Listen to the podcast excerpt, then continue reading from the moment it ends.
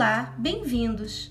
Meu nome é Helenice Lopes, sou professora de língua portuguesa e pós-graduada em gestão escolar, atualmente mestranda do programa de pós-graduação em educação em processos formativos e desigualdades sociais da Faculdade de Formação de Professores UERJ de São Gonçalo. Atuo como professora do ensino fundamental na Fundação Municipal de Educação no município de Niterói e sou coordenadora pedagógica do governo do estado do Rio de Janeiro há cerca de 26 anos.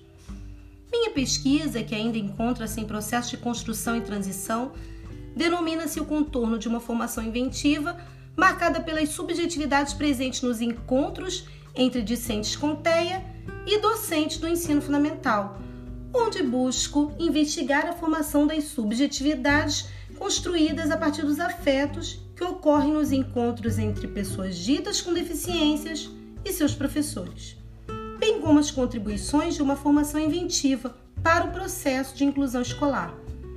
Para tal, me proponho dialogar com autores como Fernanda Elini, Spinoza e Virginia Castrup, traçando tessituras entre linhas filosóficas de pensamentos que se entrecruzam e se misturam, numa verdadeira desterritorialização do saber, um rizoma dentro da perspectiva deleuze guattariana, formado pela invenção e pelos devires, capaz de nos deslocar de conceitos pedagogizantes para um fazer outro, não pautado em padronizações, mas na filosofia da diferença, da multiplicidade, como garimpeiros da heterogeneia, que permeia a construção do conhecimento. Ao nos relacionarmos uns com os outros no universo escolar, é preciso entender que dentro de cada pessoa tem um mundo, com subjetividades e contribuições únicas não são como espelhos nós mesmos. E nesse encontro extraordinário, seguimos afetando e sendo afetados. O que nos afeta nos leva a pensar.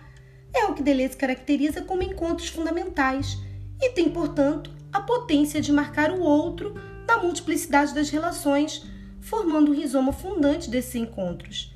Spinoza afirma ainda que todos os dias somos afetados no encontro com o outro e, sem perceber, os atores deste processo vão se transformando e sendo transformados pelos encontros e desencontros.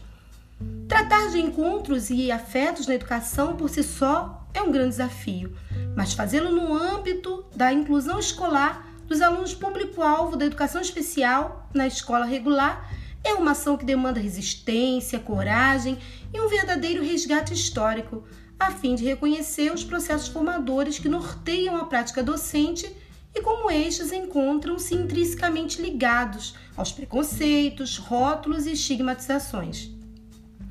Tais afetos no ambiente escolar, mesmo não percebidos, podem colaborar não só para a construção de desigualdades, mas também para o acirramento das já presentes na escola, visto que nestas múltiplas facetas da sociedade se fazem representar.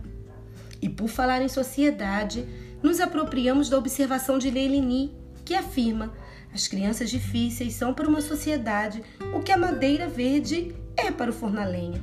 Se o forno não pega, sai fumaça e os especialistas correm para testar a lenha, equacionar o seu teor de umidade e outros detalhes científicos que expliquem as bolhas, as secreções e os estalos, os quais nem mesmo teriam sido percebidos se a chaminé estivesse na direção correta.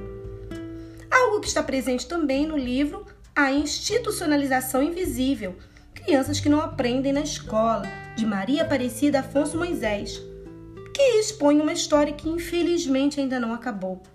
A de crianças confinadas e controladas a céu aberto, que continuam sendo institucionalizadas, condenando a invisibilidade a alunos que não se enquadram no padrão estabelecido pela hegemonia capitalista, capaz de impelir os cidadãos a um verdadeiro sistema de doutrinação. É o que Deligny chama de uma tentativa de colonizar o outro, assimilando-o, fazendo-o desaparecer, procurando subverter essa dimensão mortífera do ser invisível, buscando outras formas de descobrir e de expor o que chama de outros modos de ser. Incluir, portanto, é perceber o outro, respeitando as diferenças, porque se pararmos para pensar objetivamente, quem é o diferente? Sob que ótica traçamos o parâmetro das alteridades? Ao invés de coibi-las e escondê-las, deveríamos valorizá-las como mola propulsora do saber, buscando novas rotas com práticas inventivas não pautadas numa piedade segregadora, mas em ações construídas a partir da experimentação e do uso de tecnologias inovadoras como a da função assistiva. Assim é possível perceber a formação inventiva como um caminho para possibilitar a reinvenção da escola. Segundo a minha orientadora Rosemary de Oliveira Dias, em seu trabalho Pesquisa e Intervenção, Cartografia e Estágio Supervisionado da Formação de Professores, formar não é apenas da forma, mas muitas vezes envolve também estratégias de desmanchamento de certas formas e políticas cognitivas cristalizadas para dar lugar a outros modos de relação com o mundo, com as pessoas e consigo mesmo. A formação inventiva não é como uma receita de bolo, mas nasce do insight que surge a partir de um problema, onde subjetividade, a força do querer e a cognição caminham juntas ao ser afetado.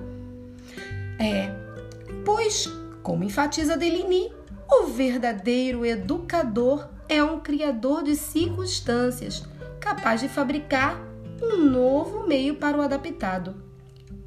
De fato, no que diz respeito aos discentes com deficiência, a inclusão trata-se de um processo com vista à garantia de direitos dessas pessoas, que, como as demais, têm como comprovação legal conviver em espaços legais e formais que lhes possibilite o desenvolvimento de seu potencial em consonância com a Carta Magna.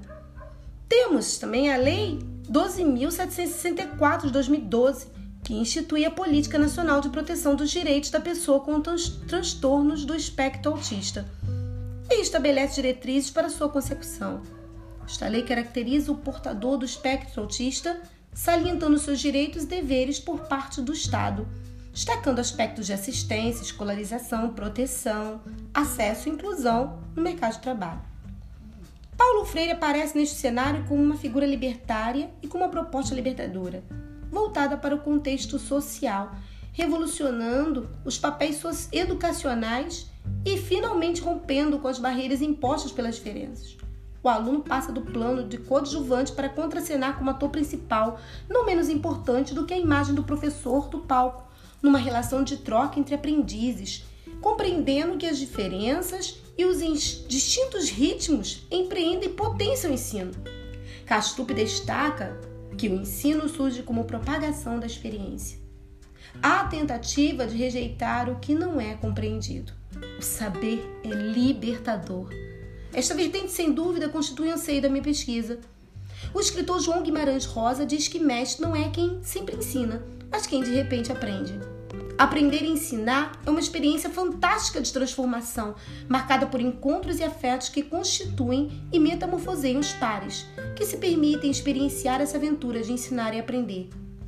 Esta pesquisa se dirige aos inconformados, a todos os profissionais de educação que, portadores de mentes curiosas, teimam em não se entregar à mesmice, pois na arte em querer ser e saber mais, tornam-se pesquisadores por vocação e autores de seus próprios pensamentos e práticas, engendrando aquilo que chamam carinhosamente de criatividade, fazendo-se valer da liberdade que os transforma a cada dia.